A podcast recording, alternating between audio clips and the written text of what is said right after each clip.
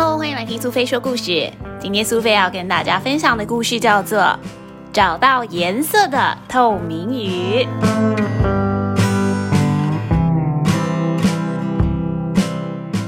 我是一只住在海底的透明鱼，要去珊瑚礁幼儿园上学了。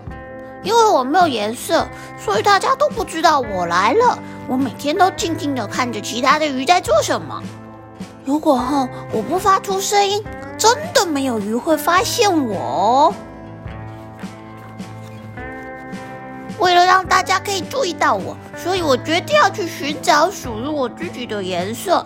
不知道要往什么方向找，我先去找我的好朋友，身上颜色最漂亮的章鱼哥。章鱼哥啊，你身上一点点蓝蓝的，好漂亮哦！快分给我点颜色嘛！傻孩子，那可是让大家都知道我有毒，保护我的颜色。但是你这么赞赏啊，你要几个点都送给你好啦。于是透明鱼有了一个蓝色了。接下来，砰的一声，透明鱼撞到了石头。小朋友，走路要看前方，不要撞到我啊！石头竟然说话了，这真是太酷了！我也想当忍者，可以分给我一点颜色吗？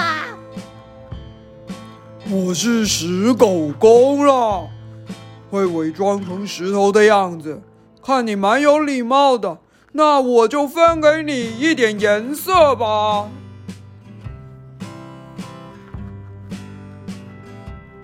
哇，这里有好多水草，看起来真舒服。哦，休息一下好了。小兄弟呀，你没事，粘在我的身上做什么？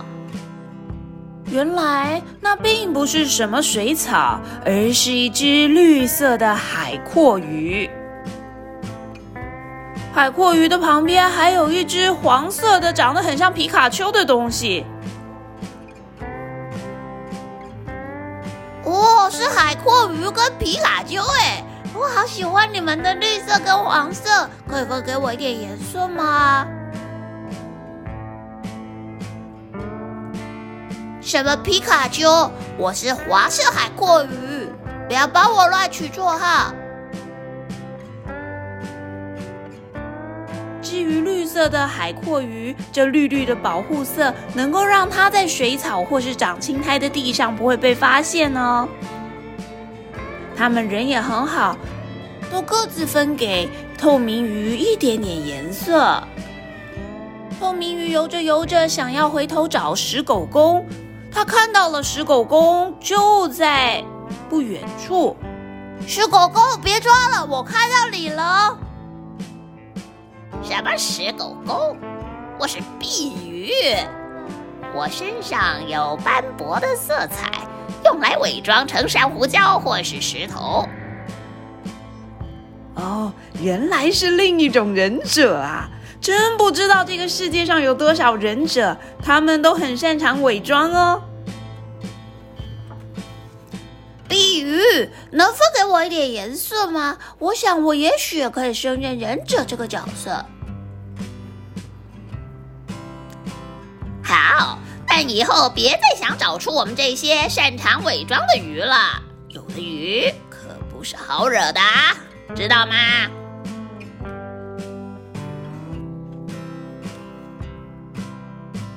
离开了碧鱼，这里有一个大大的海扇，听说豆丁海马就住在这里。豆丁海马，你身上的红色好漂亮哦。可以分给我一点点吗？当然可以啊，红色可是让我不被发现的秘密耶！哇，我现在变得不一样了，我有好多颜色。透明鱼身上充满了各式各样不同的颜色，其他的鱼也都为它惊呼：它真的是很美耶！不过，当爸爸妈妈看到透明鱼的时候，气急败坏的问：“你是谁呀？我不记得我认识你。我们家的透明鱼是颜色最透明、最纯净的鱼，不是你这只彩色的鱼。”你们看看我，我变得很漂亮哎！快跟我一起玩啊！当透明鱼跑去找邻居的时候，邻居们也完全没有印象他是谁。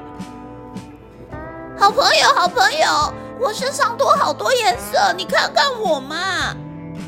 他跑去找从小一起长大的朋友，但是他完全认不出这只花花绿绿的鱼到底是谁，当然更不知道，原来这只花花绿绿的鱼就是他的好朋友，世界上最透明的透明鱼。这下糟糕了，透明鱼该如何是好呢？本来透明无瑕的透明鱼，去跟大家要了各式各样的颜色，变成了一只五彩斑斓的彩色鱼。不过变色了之后，才发现事情好像不如他的意。小朋友，如果你是透明鱼，你会想要怎么做呢？那你要不要也猜一猜书中的透明鱼会怎么做呢？试着喜欢自己，不管是透明的也好，是五彩斑斓的也好，喜欢原本的自己，并且将自己的特色发扬光大，你就会是最棒、最快乐的孩子哦。